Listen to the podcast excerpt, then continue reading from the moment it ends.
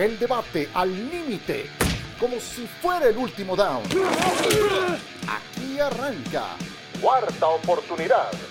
Hola, ¿qué tal? ¿Cómo están amigos de ESPN? Qué gusto saludarles. Bienvenidos. Este es el podcast Cuarta Oportunidad.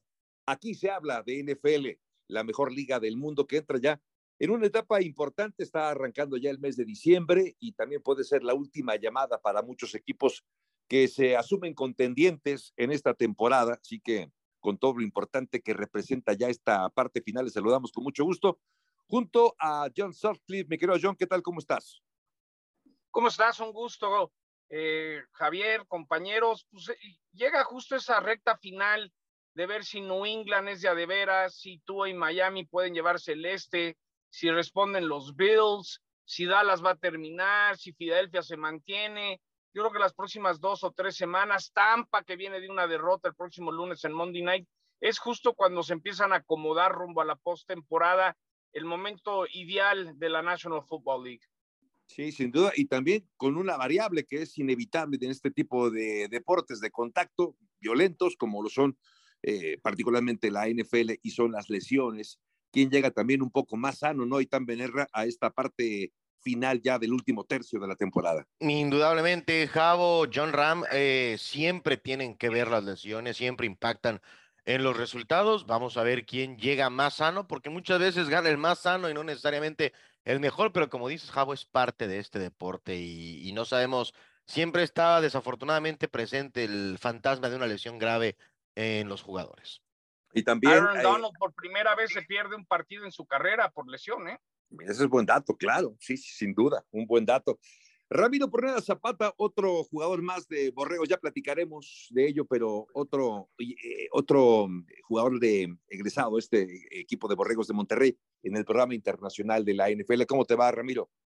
Bien, contento con la noticia de Héctor Cepeda, que, que está en el programa del IPP, y pues se acerca el mes de diciembre. Estamos ya comenzándolo el día de hoy y es donde se empiezan a separar, ver qué escenarios, cómo va a estar eh, el, el picture de los playoffs y muy interesante el cierre, sobre todo en la conferencia nacional, que pudiéramos tener este fin de semana ya los primeros clasificados. Sí, es que, y de eso hay que hablar sin duda también. Pero uno de los temas importantes es este tour que va a estar ya eh, realizando eh, Odell Beckham Jr., un tour en el cual está buscando equipo. Recordemos que Odell Beckham es agente libre, digamos que, que llega con anillo de campeón, estuvo con el equipo de los Rams hasta hace todavía algunos meses, eh, ya estuvo con Cleveland, antes con el, equipo de los Gigantes, y al final, eh, la verdad es que hoy aparece Gigantes como una opción, de hecho estará visitando este fin de semana el equipo de los Giants, después estará visitando a los Vaqueros de Dallas, también tiene entrevista con los Bills de Buffalo. Parece, mi creo, eh, John, que hay muchos equipos interesados en llevarse a Odell Beckham Jr. ¿Qué tanto puede aportar todavía Odell Beckham Jr.? No, no, yo creo que mucho. OBJ, eh, McVeigh lo dijo, le ayudó, tiene un liderazgo, tiene una manera diferente que le funcionó en los Rams. Eh, la cosa es que quiere OBJ, que le garanticen eh, dinero por si se vuelve a lesionar o quiere otro título. Yo creo que si lo que quiere es ganar, se tendrá que ir a Búfalo. Si lo que quiere ganar billete, ya sea Dallas o Gigantes, ¿no? Ya, ya que si me dices qué debería hacer OBJ, debería irse a Búfalo. Creo que no es lo mismo que te aviente Josh Allen pases que Dak Prescott, con todo respeto. Me gustaría que se fuera a Búfalo. Yo creo que con, con Dake sería una locura eh, haciendo ciertas cosas por momentos, justo como ayudó a los Rams. No hay que olvidar claro que esa primera mitad en el Super Bowl antes de que se lesionara OBJ había sido factor. Entonces, ojalá se fuera a Búfalo. Sí, eh, sería, sería muy interesante ver eh, sumar talento en esa posición, ¿no? Ya Stephon Diggs, está también Gabe Davis, que lo ha hecho muy bien, y tener ahí a OBJ, pues sería todavía incrementar las posibilidades para, para Josh Allen. Pero sin embargo, están por ahí Jerry Jones, eh, le ha coqueteado, dice Odell, eh, podría ayudarnos, creo que en este momento ahora tenemos que hacer que encaje, es decir, están pensando seriamente eh, en, en, llevárselo, en tenerlo como opción. ¿Sería una opción para Dallas y tan llevarse a Odell Beckham Jr.? sí, yo creo que sería una opción para cualquier equipo El Odell Beckham Jr. sano, que yo creo no va a estar las primeras dos o tres semanas. Una cosa es que médicamente estés, pero luego, bueno, tomar el ritmo, aprender el libro de jugadas. Por supuesto que su simple presencia generaría atención de las defensivas rivales, pero, pero va a tardar un poquito en que esté al 100, me parece, Odell Beckham Jr. Y a Dallas, claro que le ayudaría, es un, es un buen refuerzo. ¿no, sí, exacto. Que esté para jugar. Sí, este, que, que, puede impactar, que no sea nada más un señuelo, o que, o que no sepa nada más cinco, siete jugadas, o diez, doce, no sé. Eh, pero claro que, claro que ayudaría. Es una buena firma, lo demostró con los Rams el año pasado, estando sano. Ahora estoy considerando o recordando justamente eso, que más o menos por esta época del año pasado fue cuando llegó Odell Beckham Jr., ya hacia el final de la temporada, y aportó tanto que eh, tuvo una recepción para touchdown en el Super Bowl.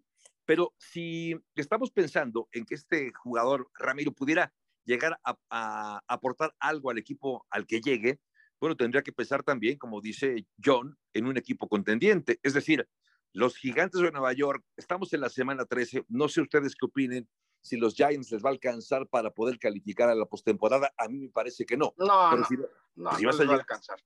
Exacto, entonces si vas a llegar a los gigantes, ¿para qué? ¿Para jugar cuatro partidos y ya? O, eh, o pensar en un equipo que va a jugar postemporada, como es Dallas o como es Buffalo, Ramiro. Sí, es que se suma ambas cosas, tanto lo que está diciendo John de quién va a recibir pases, qué es lo que estaría buscando, si la opción de poder asegurar el futuro ya para poderse retirar en una, dos o tal vez tres temporadas, o simplemente buscar tal vez un anillo más, es ver quién le va a lanzar. Eh, creo que el juego que le abrió las opciones fue justamente ese juego entre los vaqueros y los gigantes eh, de Nueva York, donde ve los dos tipos de coreback, porque eran las ofertas más fuertes que tenía en ese momento.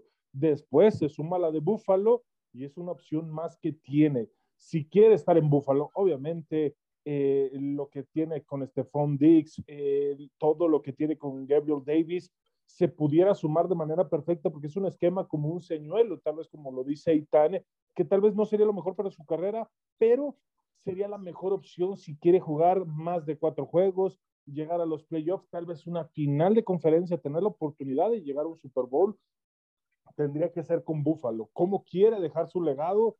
Eh, va a ser muy importante esta decisión eh, en, este, eh, en esta próxima semana. Así que yo me inclinaría por Buffalo, de que puede aportar, puede aportar, como lo hizo con los Rams el año pasado. No sé qué tanto le vaya a dar o qué tanto le vaya a tardar en tomar el ritmo después de una lesión, de ligamentos cruzados, la cirugía, aunque físicamente ya haya dado el 100%, el ritmo de juego para poder acoplarse con un coreback va a tomar tiempo. ¿Con quién lo va a querer tener? Eso es lo más importante. Entonces, la mejor opción para él, hasta donde yo lo veo y lo puedo analizar, tiene que ser Búfalo. Sí, además, como y fíjate, Ramiro, sí, sí, yo nomás comentaría que me da la impresión, Javier, Itán y Ramiro, que los gigantes hace dos o tres semanas eh, estaban en la conversación de pelear un lugar de playoff, ahora que perdieron los últimos dos partidos, la manera que Odell salió de ahí, no quedó bien con los Mera, a mí me daría la impresión que en Gigantes dijeran, ¿sabes qué? Si no vamos a llegar a los playoffs, ¿para qué nos metemos en rollos? ¿Para qué le garantizamos dinero? A mí me da la impresión que está entre Buffalo y Dallas y ahí es donde Odell tiene que decidir qué quiere, porque, porque Odell también le gusta la atención y la fama. Es decir, irte a Dallas a ser el punto focal del equipo más popular también, también tiene un atractivo todo eso, ¿no? Quizás Dallas le tenga que dar más billete que, que Buffalo le diga, no, brother, vete a ganar títulos, aquí no hay lana, aquí hay títulos, pero vete a Dallas, porque allá no hay títulos, pero al igual sí hay billete, ¿no?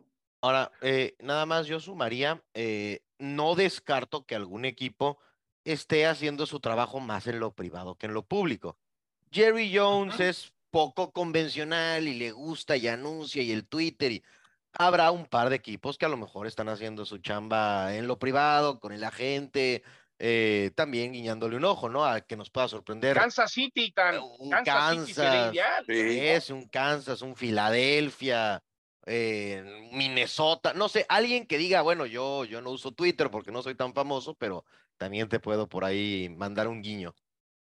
ahora bien, y tienen razón, pensando, a ver, otro, estoy pensando en voz alta, de hecho, acerca de de su personalidad un poco extrovertida, eh, me parece que también ya la ha matizado un poco, ¿no? Ya, ya ha dejado de ser un hombre que habla mucho, que habla demasiado, sigue siendo un hombre que puede ser polémico, pero creo que, creo que en ese sentido también ha madurado. Ahora, pensando en Dallas, eh, mi querido Ramiro, sería candidato solamente por la llegada de Odell Beckham Jr., sumarlo a este cuerpo de receptores donde se extraña la figura de Amari Cooper, que ya no está este año, se fue a Cleveland. Suma, ¿Qué tanto sumaría como para poder pensar que sube un escalón o varios escalones Dallas para ser contendiente al Super Bowl? Eh, no sé si pueda subir, la verdad tengo mis dudas. Y justamente por lo que estábamos hablando, Dak Prescott, las últimas semanas de Dak Prescott ha pasado de manera muy sombría, muy gris en lo que ha sido su, su accionar dentro de, de, los partidos. Ha sido más un ataque terrestre, el gran juego que ha tenido la defensiva comandada por Dan Quinn o la forma en que logra ponerlos dentro del campo para tener las mejores opciones. Vaya, la, la defensa, Mika Parson es uno de los pilares, todo, todo está funcionando muy bien en cuanto a la defensiva, pero si, me pone, si nos ponemos a analizar los últimos tres, cuatro juegos de Dak Prescott, ha pasado completamente desapercibido. El juego de Green Bay se perdió por las dos intercepciones que causaron que Aaron Rodgers eh, pudiera capitalizar esas opciones.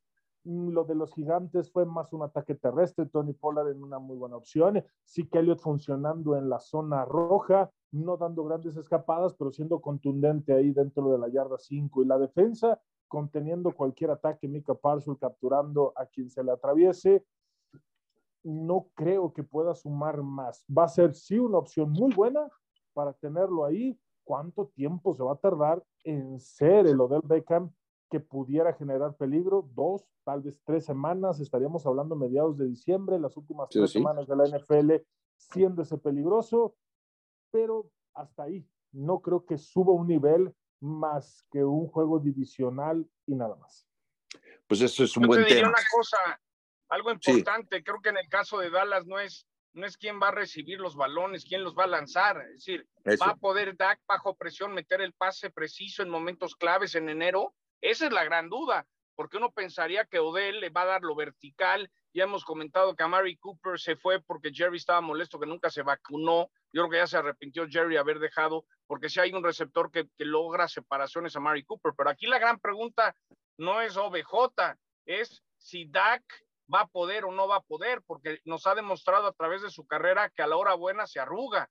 Para mí la pregunta ahí él llega a aportar, la cosa es si le van a meter los pases precisos o no. Yo ahí, ahí es para mí el interrogante de Dallas sigue siendo Dak Prescott.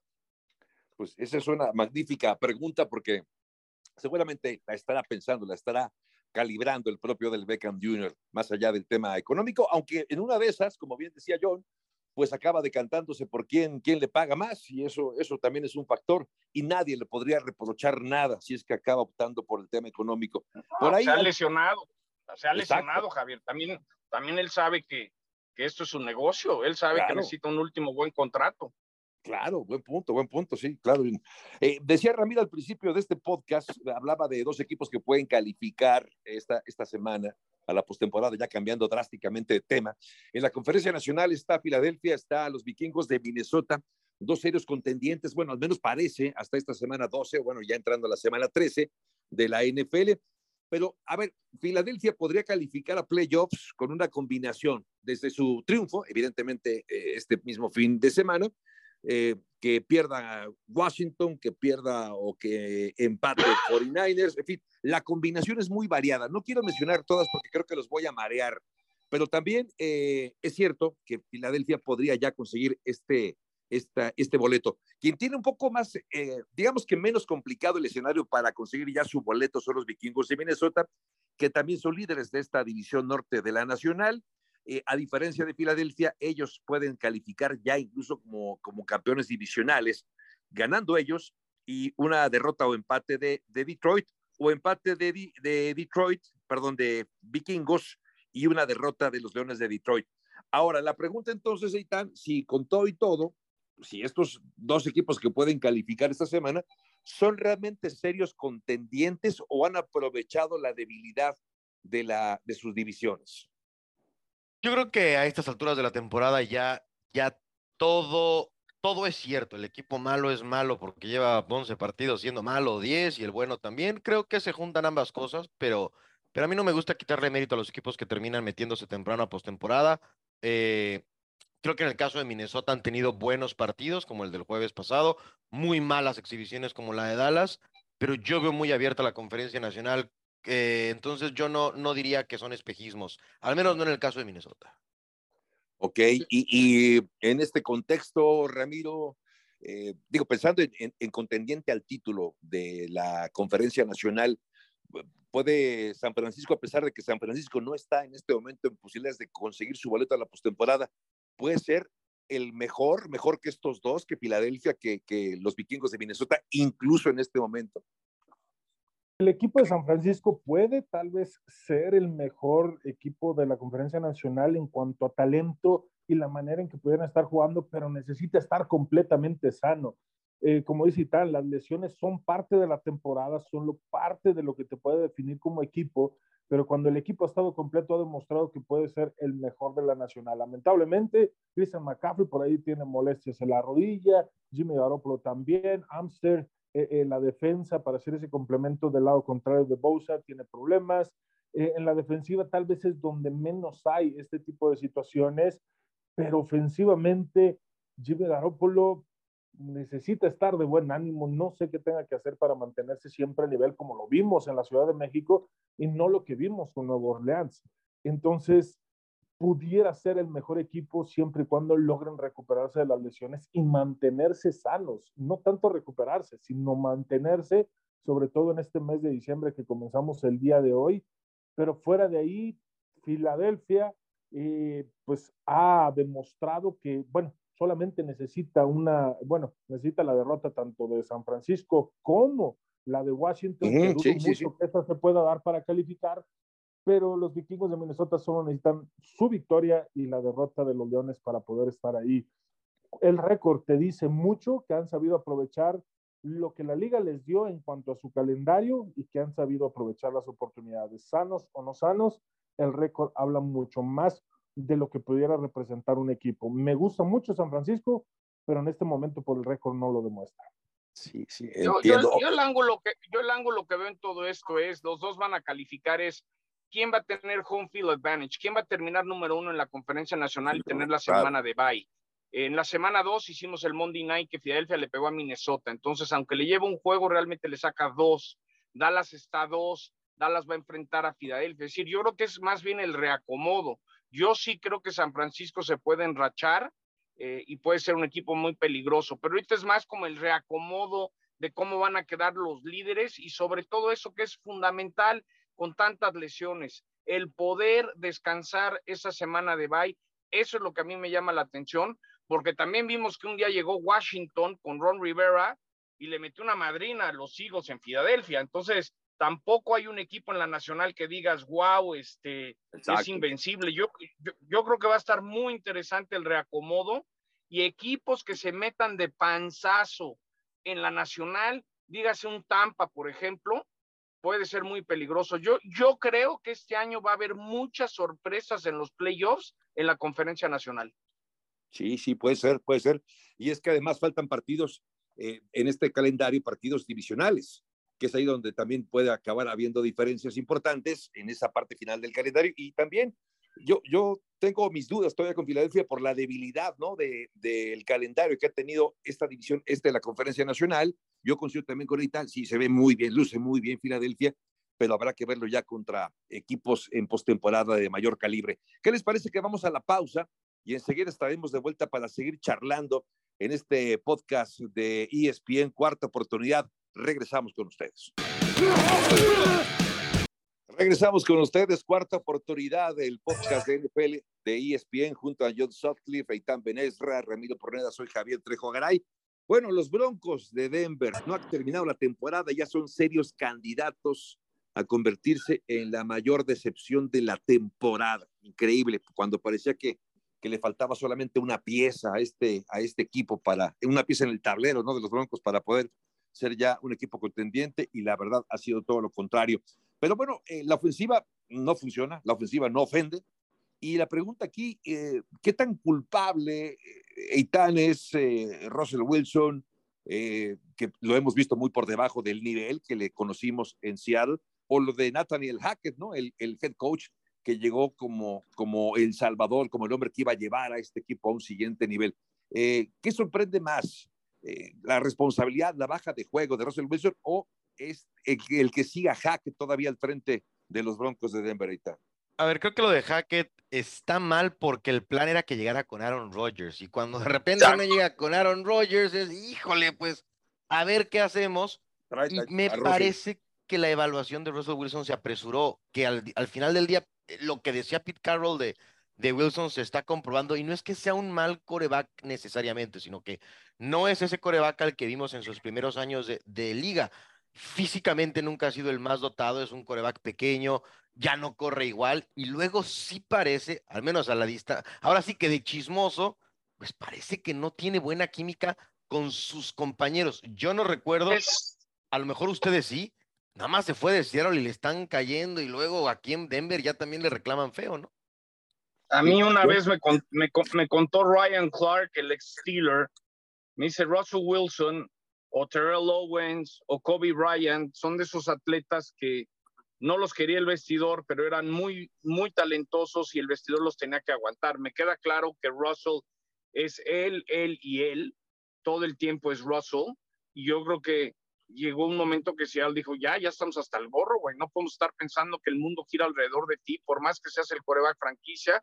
Creo que Pete Carroll tuvo razón.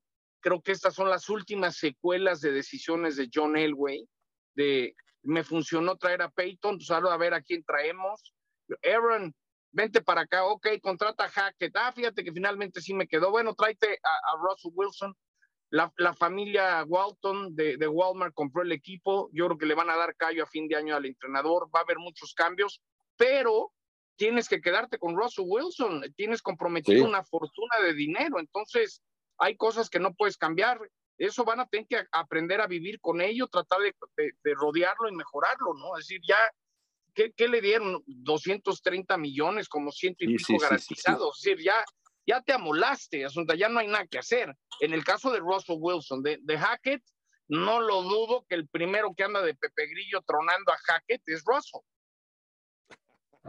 Pues sí, sí puede ser. Oye, pero es que además lo de Russell Wilson es inexplicable. Le acabas dando una extensión de contrato incluso antes de que hubiera tirado un pase en partido oficial. Eso es inexplicable.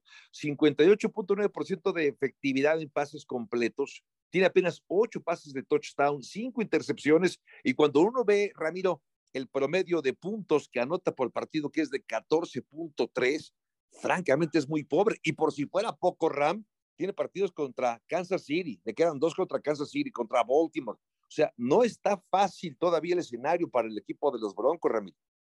No, para nada. Es eh, desastroso lo que estamos viendo a Russell Wilson. El hecho de que los problemas del vestidor se hayan ventilado, sobre todo con esa imagen que tenemos donde uno de los linieros voltea y le reclama el mal desempeño, la desesperación que está causando en sus compañeros y que se vea reflejado ya en el terreno de juego es, es muy preocupante porque podemos ver tal vez que dos hombres o dos jugadores discutan, dices, oye, los dos están comprometidos, quieren sacar esto adelante y ambos sienten frustración. Pero la reacción de Russell Wilson cuando le reclaman de que sí, sí, está bien, yo ahorita saco el trabajo, pero no lo está haciendo, es bastante. Y, justamente como lo estaban mencionando, eh, la tanta razón que tenía Pete Carroll en decir, no tengo ningún problema con que se vaya, bueno. yo puedo hacer mucho más, era justamente por ese tipo de situaciones, la actitud que ha tomado,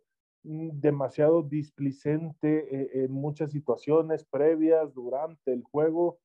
No, el señor está completamente perdido y lo que termina del calendario, digo, como dice John, va a haber muchos cambios desde el fondo dentro del equipo pero no se van a poder deshacer de esa piedrita en el zapato en la que se convirtió Russell Wilson. Y algo que, que, no voy a defender a Russell, ha jugado mucho lesionado, sacó en ese partido que se tuvo que ir a Los Ángeles a checarse el hombro, es decir, también, también ha jugado jodidón, ¿eh? no, no quiere decir que eso sea una excusa, pero Russell ha jugado lesionado gran parte de la temporada. El problema es que lleva varios años jugando gran parte de la temporada lesionado. Sí, y aparte con una actitud muy, muy, muy pobre. Estaba imaginándome un escenario donde estás vendiendo un coche descompuesto, que, está, que tiene alguna falla importante, pero lo vendes muy bien, te lo acaban pagando muy bien, y entonces quedas muy satisfecho. Así se habrá quedado entonces Seattle ah, después de... A ver si, ¿no? No hagan eso, por favor. Estaba pulido y encerado. no, yo pongo el ejemplo de lo que le pasó a Giovanni Dos Santos, el futbolista, ¿no? Agarras un cochecito, un, un, Mercedes de los setentas que, que se ve precioso y te vas a Cuerna, se te vas a Cuernavaca, vas re bien, se te antojan unas quecas ahí en Tres Marías, apagas el cochecito y ya no volvió a prender, ¿no? Exacto. Sí, sí, sí, o sea, y, así, así parecería que quedó Seattle, se deshizo de un problema y Gino Smith ha hecho olvidar a, Russell Wilson. Bueno, a, ver, hay un tema también bien relevante esta semana, la NFL le da a conocer, ya ha cambiado también de tema, eh, que hay otra vez jugadores de distintas partes del mundo que se integran a este programa internacional que tiene la NFL para para abrir espacios a jugadores con, con, talento, con cierto talento, y que eventualmente podrían llegar ya eh, a quedarse eh, en la NFL. Esta semana se, se, dio a conocer que Héctor Cepeda ha sido seleccionado por la NFL para integrarse a este programa, y esto representa muchísimo, porque también, y aquí es, quiero, quiero iniciar contigo, Ramiro Porneda, porque tú saliste también de un programa similar, porque ha habido varios jugadores que han salido del equipo de Borregos Monterrey y Linieros. El caso de, de, Cepeda, sabemos que puede jugar como, centro, como guardia, como tackle. El otro día me platicabas la diferencia de jugar y cómo puedes tener un progreso como guardia o como tackle o como guardia o como centro, pero es difícil que un tackle sea centro. Pero yo quisiera preguntarte, Ramiro, ¿qué tiene el programa de Borregos Monterrey que acaba siendo prácticamente el único que genera este tipo de jugadores con posibilidades de jugar ya en la NFL, Ramiro? Fíjate, eh, y sí es una pregunta muy recurrente aún y cuando yo o Rolando estábamos justamente eh, en el programa, es la preparación, obviamente la detección de talentos, de ver estas estaturas, porque si tú ves la lista ahorita del IPP, hay seis nigerianos, seis nigerianos entre un promedio de 21 y 23 años de edad, cinco linieros ofensivos, un liniero defensivos. Y justamente en México nos esperamos a que el TEC de Monterrey pueda detectar este talento, lo pueda desarrollar. Justamente la preparación, que puede haber una, una preparación para una detección temprana de este talento. Eh, a mí me tocó llegar tarde, me, tocó que se desarrollara un poquito más lento mi proceso. Yo llego casi a los 24 años de edad, diferencia, por ejemplo, de Isaac, de Alfredo, que llegan casi a los 22, 23 años, uno dos años antes de lo que llegué. Eh, eh Cepeda llega un, eh, es su segundo año dentro del programa porque el año pasado se quedó en el quinto lugar de los cuatro que se fueron a la NFL. Había sido drafteado también por, por la Liga Canadiense pero él decide terminar su carrera, empezar una maestría en el Tigre Monterrey y vuelve a quedar dentro de, la selección. ¿Qué tiene el programa de diferente? Que se pone a trabajar esa detección temprana del talento, el poder desarrollar las habilidades físico-atléticas, porque muchos dirán, en México tenemos el fútbol, pero en Nigeria tienen la capacidad físico-atlética y, Estados Unidos dice, el programa dice, yo puedo desarrollar porque tiene todas las cualidades físicas que necesito. En México necesitamos empezar a detectar este talento. Hay mucha gente con las, con las medidas, por así, con los estándares que necesita la NFL para linieros ofensivos, linieros defensivos, linebackers y para mucho otro.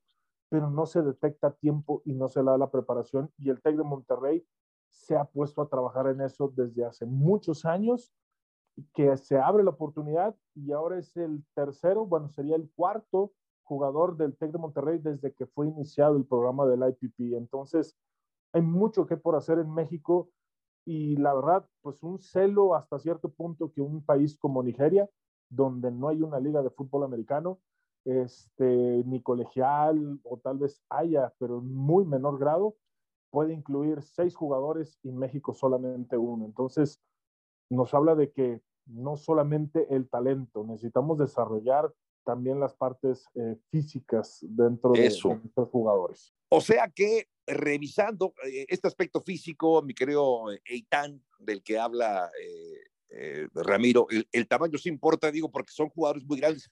Yo veía a Alfredo Gutiérrez, tú, tú conoces a Ramiro, hemos estado y, y es, es, muy alto Ramiro, pero Alfredo Gutiérrez incluso es más alto que Ramiro por dentro. Entonces, sí, sí, sí es un factor importante el físico, el desarrollo y también la técnica, ¿no, Eitan? Sí, seguramente el fútbol americano indudablemente que tiene un factor de tamaño que te da o no oportunidades. Creo que habremos tenido, no digo cientos, seguramente miles de jugadores de fútbol americano en México habrán tenido quizá la técnica para competir, pero no el tamaño. Qué bueno que ahí vamos acercándonos.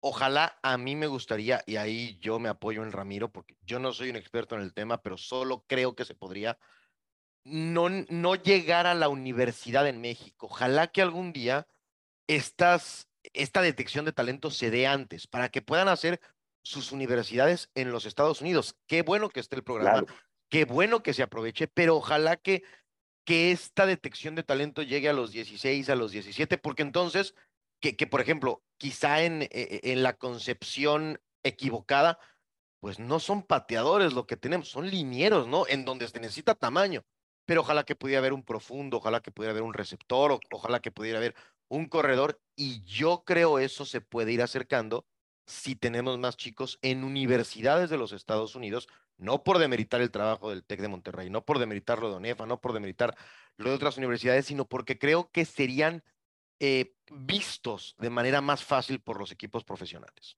Sí, sí, de acuerdo contigo, y, tal cual, coincido con ambos. Es decir, desde la detección de talento, claro, como dice Ramiro, pero en etapas más tempranas, como dice Itán, porque si no ya llegan con cierta desventaja estos jugadores. Pero bien, bien por ellos, bien por Héctor Cepeda. Y Alfredo Gutiérrez, justo nuestro compañero Michael Pasquel platicó con, con Alfredo Gutiérrez y aquí les presentamos un fragmento de esta charla que tuvo Michael Pasquel con Alfredo Gutiérrez del equipo de los 49 de San Francisco. Alfredo Gutiérrez, jugador de los San Francisco 49ers, y este pasado 21 de noviembre va a pasar a la historia como uno de los momentos más importantes en la NFL en México. Alfredo, te agradezco mucho por acompañarnos. Hace unas semanas que estuve ahí contigo, platicábamos, ¿no? me decías que soñabas despierto con el momento, con el 21 de noviembre. Me imagino que se hizo realidad ese sueño y mucho más. ¿Cómo estás, Alfredo? Muy bien, contento de estar aquí otra vez y, y pues poder platicar contigo y como dices, ¿no? Como platicábamos, este, estuvo perfecto, estuvo mejor de lo que pensaba, yo creo. Eh, el, el, que me dieran la oportunidad de salir con la bandera, el poder estar en el estadio con la gente, poderlos ver. Y, y todo eso fue algo, algo de, de, verdad que muy bonito y, y de pensarlo, la piel chinita, hasta la piel chinita se me volvió a poner sigo, sigo con la euforia de ese juego, ¿no? Y la verdad, todos en el locker siguen como que muy contentos, como que la gente de, de nuestro país nos dio mucha energía y este positiva y, y, ahorita todavía seguimos, ¿no? Con, con esa vibra del juego. Sí. En eso ya la señora dice que no, pues adelante. Y en eso salimos corriendo y, ahí fue cuando empecé a voltear a todo el estadio, corrí con la bandera, escuché los gritos y llegué al medio campo, empezó a ondear la bandera y no, no, o sea, fue otro, otro rollo, fue otro sentimiento cabrón, o sea, lo saqué todo ahí, empecé a ondear la bandera, llego a mi Island y otra vez y gritos, y ya en eso sale Arizona todo pasa, pasa el, el, himno nacional, eso fue otra que no, ya entiendo por qué los de la selección lloran cuando, cuando cantan el, el himno. De acuerdo. Todos mis compañeros de que, oye, Alfredo, ¿qué, qué fue lo que, este, todo el mundo canta el himno siempre? Y yo les digo, sí, todo, siempre, siempre se canta el himno y pues por la mayoría, este, casi todos los mexicanos no lo sabemos y, y unos me decían, ah, si tú lloraste hasta yo lloré, me sentía yo también sentí mucho como que cosquilleo en mi cuerpo, sentí como que esa adrenalina. Eh, qué bueno, o sea, todos impresionados de cómo todo el estadio está cantando nuestro himno. Y también eh, varios coaches me preguntaron eh, ¿qué, qué, qué onda con eso, ¿no? La verdad que yo sentí muchas cosas. sentí un respeto, ¿no? Por la gente, respeto por mi país y admiración también. Em, me acordé cuando era niño y decía que quería representar a México. Ese fue el momento donde dije, ya, ya puedo, o sea, aún me falta, ¿no? Me falta mucho, pero yo creo que, que ese fue un momento donde dije, por fin hice algo que siempre he querido, que fue salir con la bandera y poderla representar y en eso ahorita quiero estallar otra vez. Pues interesante los conceptos, la charla de Alfredo Gutiérrez con Michael Pasquel y por supuesto las opciones que existen para él de poder quedarse ya de manera definitiva con el equipo de San Francisco. Oiga, pasemos ya a la apuesta, ¿no? A la apuesta de la semana. ¿Algún eh, partido y tan que veas ventaja? ¿Dónde le meterías tu quincena? Mira, aprovechando que es quincena, ¿a dónde le metes? Es quincena, eh, de haber sabido, no ha llegado la luz. Ah, pues, ah, pues, entonces hay un problema ahí. déjame, déjame checar. ¿no? contigo, por cierto, pero lo hablamos fuera del aire. Oye, este, a ver, ¿dónde le meterías? Pues lo que tengas en la cartera, Eitan, ¿a qué partido? a ver, mi resto. A ver, venga. Me gusta, me gusta lo de me gusta lo de Baltimore, menos ocho y medio contra los Broncos. Hablábamos de Denver y creo que, eh, que Ravens, después de como perdió en Jacksonville, va a salir con el cuchillo entre los dientes. Dan ocho y medio, pero creo que van a mandar un mensaje los, los Ravens, que dan varias buenas, pero no dejan de tener algunas malas. Creo que, creo que van a salir con mucha intensidad en casa. Ok, muy bien. ¿Y, y tú, Viqueo Ramiro, con cuál te irías? tengo una decisión muy, muy, muy complicada. Kansas City visitando a Cincinnati. Yo sé que ahorita en este momento es, es favorito el equipo de Kansas por dos puntos, pero me gusta lo que ha estado y la forma en que ha estado jugando el equipo de Cincinnati, sobre todo con el ataque terrestre, con Provine que se ha convertido en ese caballito de poder terminar las jugadas que a lo mejor yo, yo eh, Mixon no ha podido terminar en la zona de gol. Se ha convertido en tener cuatro o cinco touchdowns en las últimas dos, tres semanas. Y, me gusta la, la, línea ofensiva, cómo empezar no tan bien, o de, de, hecho poderlo definir como muy mal, y cómo ha estado crecido para proteger tanto en el ataque terrestre y a Joe Burrow en la protección de pase. Creo que ahí va a haber una sorpresa y yo daría como favorito al equipo de Cincinnati. Cincinnati, entonces, muy bien, Cincinnati sobre Kansas City. De hecho, sí, como bien lo dices, favorito por dos puntos apenas Kansas. Bueno, y a ver, yo de lo que he estado revisando, veo, por ejemplo, aquí eh, el partido entre Denver y el equipo de los Cuervos de Baltimore. Favorito Baltimore por nueve puntos, por nueve puntos, es decir, tiene menos nueve. Me parece una buena, buena opción, esa me gusta, porque creo que Baltimore va a tener la ventaja incluso de conseguir un marcador un poco más abultado, un poco más alto pero permítame también ponerle el acento en este partido entre Los Ángeles Rams y los Seattle Seahawks. Es un duelo divisional. Dicen que estos partidos se juegan de una manera diferente, hay, hay rivalidad, se conocen mejor los equipos, pero Seattle favorito por menos 7.5 puntos. Yo con los problemas que tiene el equipo de Los Ángeles, con la lesión de Matthew Stafford, la de Cooper Cup, la de Aaron Donald, me parece que va a ser una tarde de perros para el equipo de Los Ángeles Rams creo que la diferencia va a ser superior a 10 puntos, o por lo menos 10 puntos eh, los que habría de diferencia en este, en este partido. Así que vamos, vamos a ver si finalmente se confirma.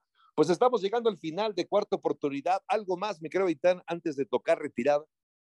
No, no disfrutar, solamente el domingo viene bien intenso. Estamos ya en donde hay que empezar a revisar los standings. Qué gran cierre de la mejor liga del planeta y los playoff picture, Ramiro Porneda, que también siempre, siempre sería interesante ver cómo se mueven semana a semana, ¿no?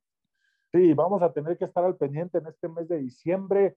Eh, hay algunas eh, divisiones que todavía no se definen como tal, unas que están muy flojas y cualquiera pudiera entrar, así que hay que poner especial atención en esto. Y, solamente sumando a lo de Héctor Cepeda, me encanta la idea de Itán, que, que si muchos jugadores pudiéramos hubieran o podido estar dentro de la NCAA, sería lo ideal. Ese es la mejor forma de poder desarrollar ese talento que necesitamos. Sí, sí, sí, me parece una genial idea. Ojalá, ojalá que, que alguien la tome.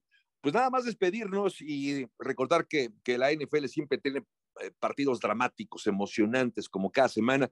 Este deporte, este deporte no nos decepciona, así que para aquellos que se sienten decepcionados, mejor vamos a refugiarnos aquí en la NFL. Esto fue cuarta oportunidad del podcast de fútbol americano de la NFL de ESPN en nombre de John Sutcliffe, de Eitab Benesra, Rápido Porneda, soy Javier Trejo Garay. Gracias y hasta la próxima. El debate al límite, como si fuera el último down. Gracias por escuchar. Cuarta oportunidad.